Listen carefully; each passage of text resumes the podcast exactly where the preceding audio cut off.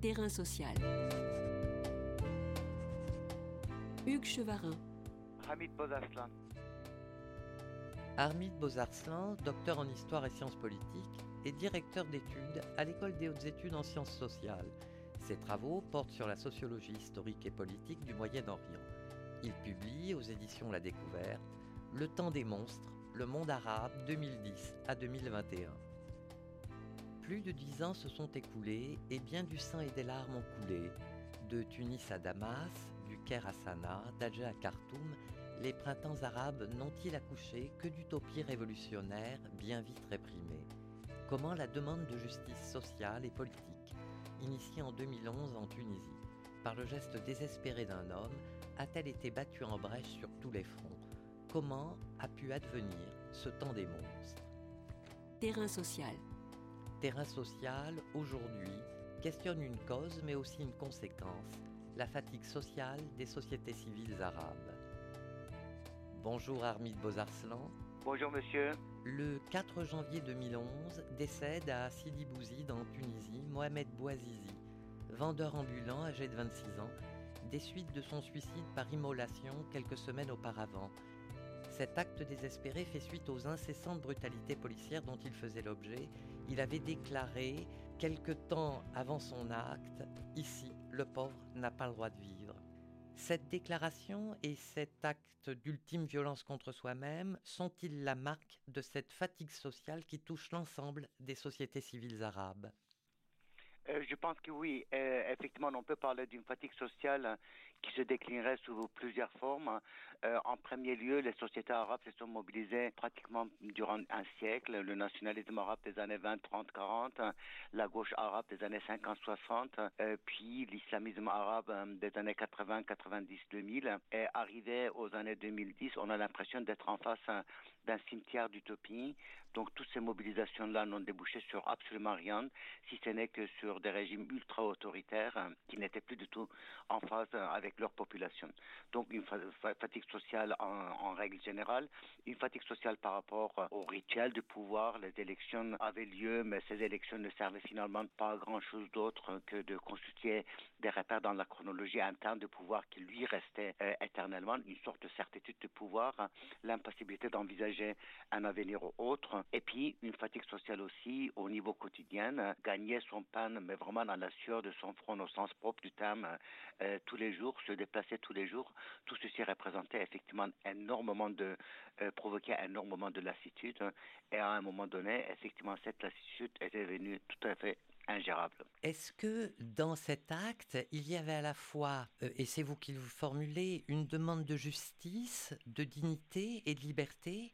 Et de cette demande, quelles revendications, quelles attentes ont été énoncées alors initialement, euh, la contestation a eu lieu effectivement dans des villes provinciales euh, de Tunisie, dans le secteur informel. Euh, puis la contestation a gagné les autres villes, notamment à Tunis. Et ainsi, la contestation aussi a pu mobiliser d'autres catégories de la population, notamment les classes moyennes. Une coalition intergenre, interclasse, intergénération également qui s'est formée. Et on a assisté à une sorte de dynamique qui dépassait désormais la province. Et une fois qu'on est arrivé à ces contestations massives à l'échelle euh, du pays et notamment la Tunis, hein, bien sûr, la contestation n'a pas visé uniquement d'obtenir la réparation par rapport euh, à une justice incommise à l'égard de ce marchand ambulant Mohamed Bouazizi qui s'était donné la mort, mais les ambitions sont devenues beaucoup plus étendues. Euh, l'ambition démocratique, hein, autrement dit, de sortir de la certitude de pouvoir pour entrer dans ce que Claude Lefort appelait l'incertitude démocratique. On entre dans les élections, le dissensus est légitime, la conflictualité démocratique est légitime et par la conflictualité démocratique, on constitue aussi un consensus démocratique. La question de la liberté, effectivement les libertés au niveau individuel, mais aussi les libertés collectives, hein, les libertés au niveau de genre euh, également, la dignité, effectivement la dignité des citoyens arabes à qui la citoyenneté était refusée et qui était considérée comme sujet euh, devenait un problème absolument central, et la question de l'égalité, voilà, l'égalité économique, l'égalité sociale, la projection de soi dans un avenir tout à fait autre.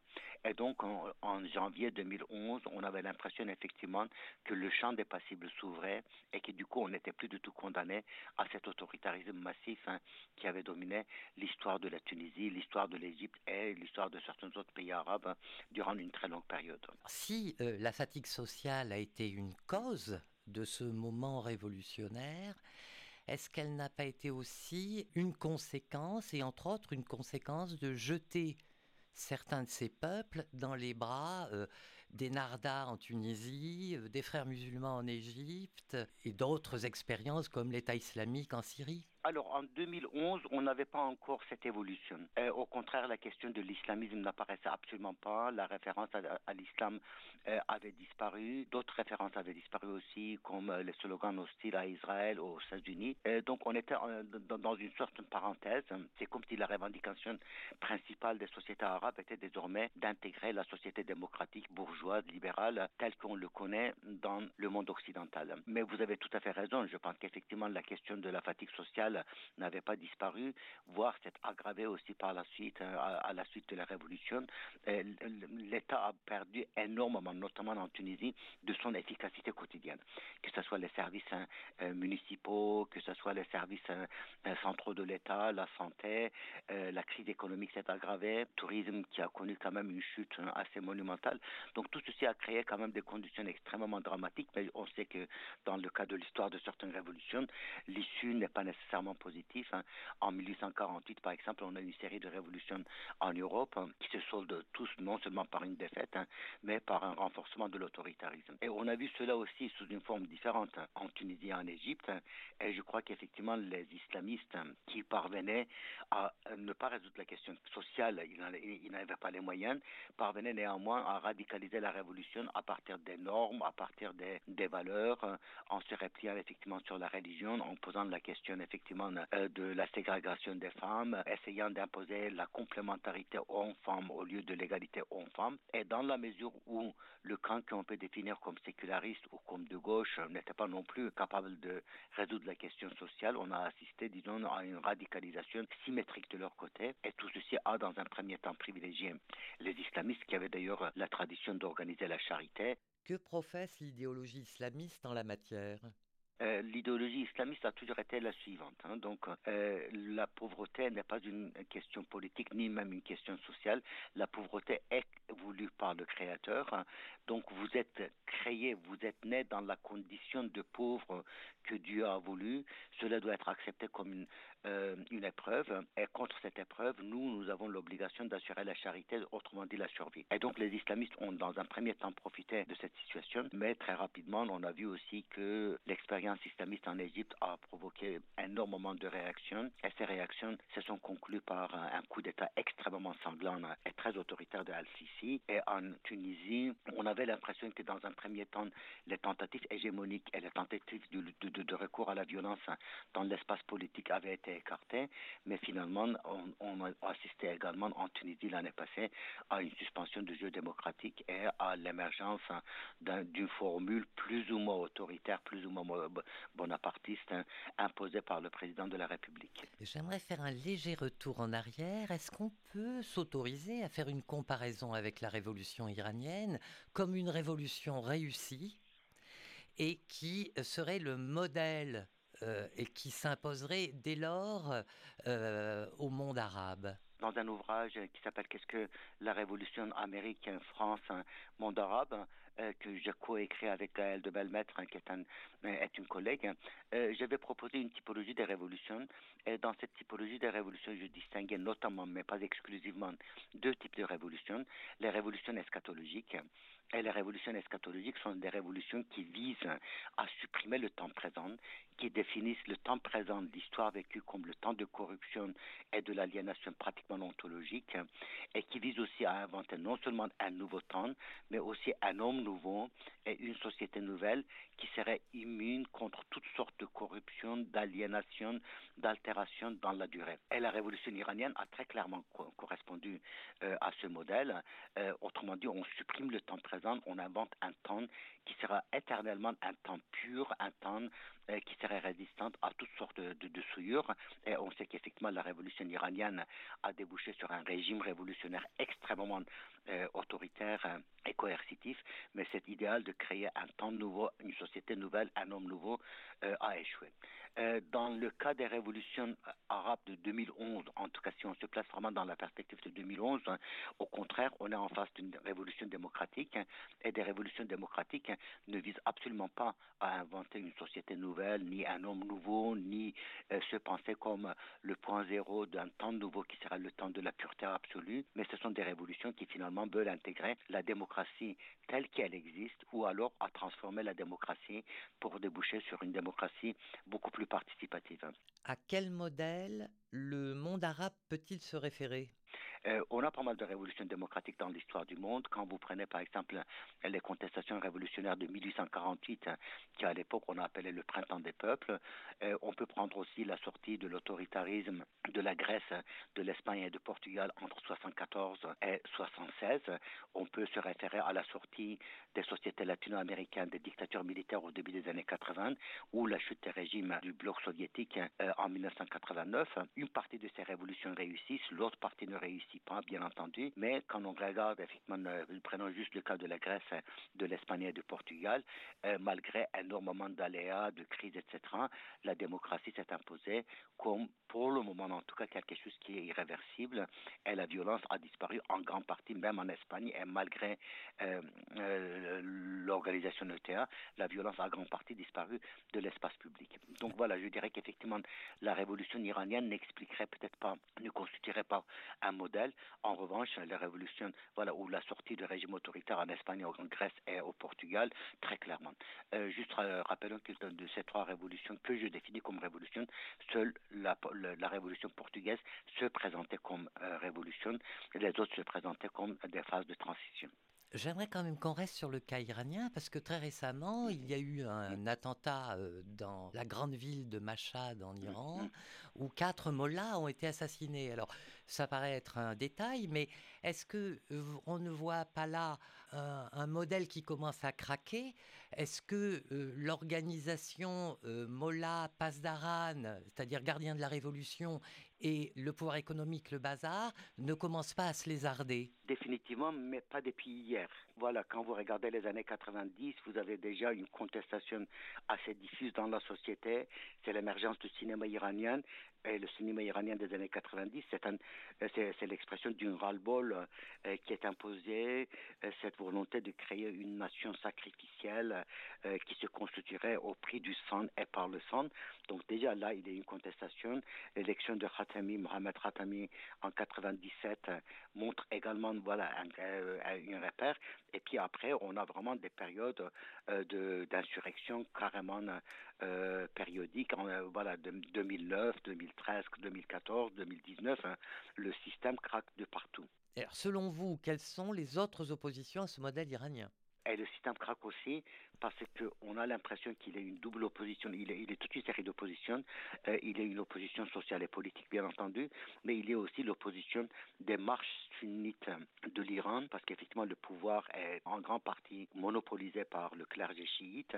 Le chiisme est imposé comme l'idéologie officielle plus que la religion ou la confession officielle du pays. Et les marches sunnites qui sont totalement minorisées, que ce soit les marches euh, ou les marches kurdes, euh, refusent absolument cette domination. Euh, cela étant dit, entre les contestations qui sont massives et la chute du régime, euh, voilà, il n'y a pas nécessairement un lien de causalité. Le régime s'est doté aussi d'énormément euh, de moyens de brutalité, de moyens de redistribution aussi parce que la charité fonctionne également. Le régime utilise la fatigue sociale comme une ressource politique de sa propre durabilité. On sait que les gens ne votent plus du tout, mais même cette, ce boycott des élections est utilisé comme une ressource politique. Donc de ce point de vue-là, il est très difficile pour le moment en tout cas, mais tout peut changer à tout moment, de penser que c'est la fin du régime mais le régime, effectivement, est en crise euh, pratiquement en permanence. Dans le temps des monstres que vous venez de faire paraître euh, aux éditions de la découverte, vous parlez d'un monde arabe élargi et j'aimerais euh, passer de l'Iran peut-être à la Turquie. Est-ce que la Turquie serait aussi ce modèle où la fatigue sociale est instrumentalisée à la fois évidemment par le président Erdogan et le parti qu'il soutient, l'AKP je pense que là aussi, vous avez tout à fait raison. quand on regarde ce qui s'est passé en Turquie, notamment dans les années 2010, on a assisté à une surmobilisation de la population sur le thème de la souveraineté nationale, de la survie même de la nation, des thèmes extrêmement agressifs contre les Kurdes, la guerre contre les Kurdes en Syrie en 2017-2019, et puis les crises incessantes avec Israël d'abord, les États-Unis après, les Pays-Bas après, l'Allemagne, la, France. N'oublions pas que les manifestants en colère égorgeaient des vaches ou écrasaient les tulipes hein, parce qu'ils originaires de Hollande. On a assisté à une des périodes extrêmement colériques de crise. Et aujourd'hui, la crise économique est telle dans le pays, l'effondrement économique est tel, le blocage de tout horizon d'attente est tel que du coup, cette mobilisation colérique n'est plus possible.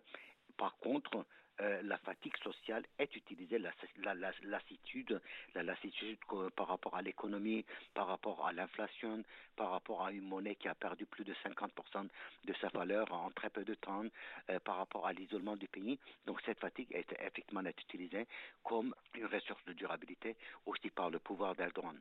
On est dans ce temps des monstres et alors euh, l'actualité nous offre un cas fort intéressant, c'est-à-dire l'attaque euh, par la Russie de l'Ukraine. Est-ce que dans ce monde élargi, dans ce temps des monstres, de nouveaux monstres sont apparus et euh, créent les conditions d'une fatigue sociale plus grande encore? Euh, alors, à la fois dans ce livre et dans, un livre qui avait paru juste avant, qui s'appelait L'antidémocratie au XXIe siècle, Iran, Turquie, Russie, je suggérais qu'il y avait un lien de causalité entre ce qui s'était passé euh, en Syrie et en Ukraine de 2014. Euh, en 2013, hein, le président Obama avait expliqué que l'usage, le recours aux armes chimiques constituait la ligne rouge de Washington et que Washington interviendrait si jamais un tel scénario se produisait. Le scénario s'est produit et in fine, le président Obama a décidé, mais vraiment à la dernière minute, euh, de ne pas intervenir. Et Poutine a compris tout de suite la leçon. Les Occidentaux ont perdu leur honneur, ont perdu leur virilité. On est en face d'un pouvoir qui est extrêmement machiste, donc ont perdu leur virilité. Les Occidentaux n'ont plus euh, la capacité de résister ni d'agir, donc on peut y aller. Et donc l'occupation de la Crimée, l'annexion de, la Crimée et la création de ces deux républiques fantoches dans la région de Donbass euh, suit, mais chronologiquement, directement, en lien causal, ce qui s'est passé en Syrie. Et là, on voit combien la fatigue sociale, ou d'une manière générale, la fatigue des démocraties qui ne sont plus capables à avoir confiance en elles-mêmes, qui ne sont plus capables de tenir leurs propres promesses, d'agir euh, de mettre en, action leurs propres paroles, qui discréditent leurs paroles, sert effectivement au régime, comme le régime de Poutine, mais aussi comme le régime de Erdogan, qui a finalement transformé une partie du Kurdistan syrien en djihadistan. J'aimerais qu'on revienne sur la rive sud de la Méditerranée, c'est-à-dire euh, Libye, Tunisie, Algérie. Est-ce que, et trois situations assez différentes, mais est-ce que effectivement, euh, euh, pour la Libye, le modèle a craqué, c'est l'émettement total? La Tunisie, on sent poindre à nouveau un pouvoir fort. Et pour le cas de l'Algérie, le Irak peine à enfanter un mouvement qui renverse le fameux fauteuil roulant dont vous parlez? Oui, euh, le pouvoir algérien, effectivement, avait été incarné symboliquement, mais aussi physiquement hein, par un fauteuil incarné, donc euh, euh Bouteflika. Euh, qui a été contraint finalement à démissionner. Mais derrière ce, ce, fauteuil roulant, il y avait tout un cartel.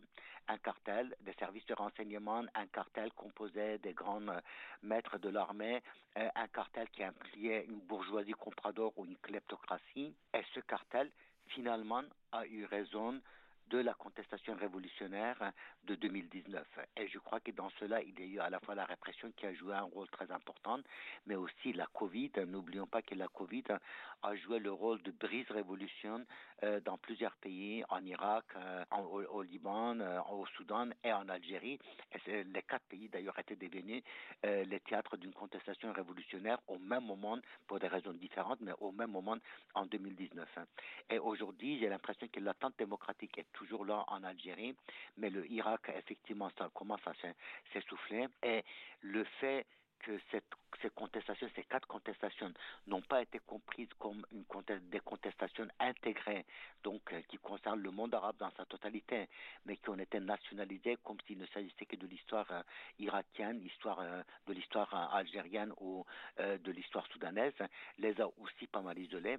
Et je crois qu'effectivement aujourd'hui, la crise économique qui est là, la gestion de la période post-Covid d'ailleurs qui n'est pas terminée, la Covid est toujours là, donc tout ceci crée de nouveau les conditions d'une fatigue assez généralisée, sans pour autant que le débat sur la démocratie disparaisse en Algérie. Je crois qu'il faudrait aussi avoir euh, cela à l'esprit, euh, c'est qu'on peut être en décalage euh, en, face d'un phénomène d'ajournement. ce phénomène d'ajournement se, traduit effectivement par le fait que le thème révolutionnaire est toujours là, les expériences ont formé de nouvelles générations, les contestations ont formé de nouvelles formes de militance, et en même temps on est dans l'ajournement parce que la, la sortie de cet état de cet cartel n'est pour le moment pas possible. Merci Armide Beauzarslan. Je rappelle que vous êtes docteur en histoire et sciences politiques et directeur d'études à l'École des hautes études en sciences sociales. Vos travaux portent sur la sociologie historique et politique du Moyen-Orient. Vous publiez aux éditions La Découverte Le temps des monstres, le monde arabe 2010 à 2021. Terrain social. Tous les podcasts du chantier sont à retrouver sur lechantier.radio et sur les plateformes d'écoute.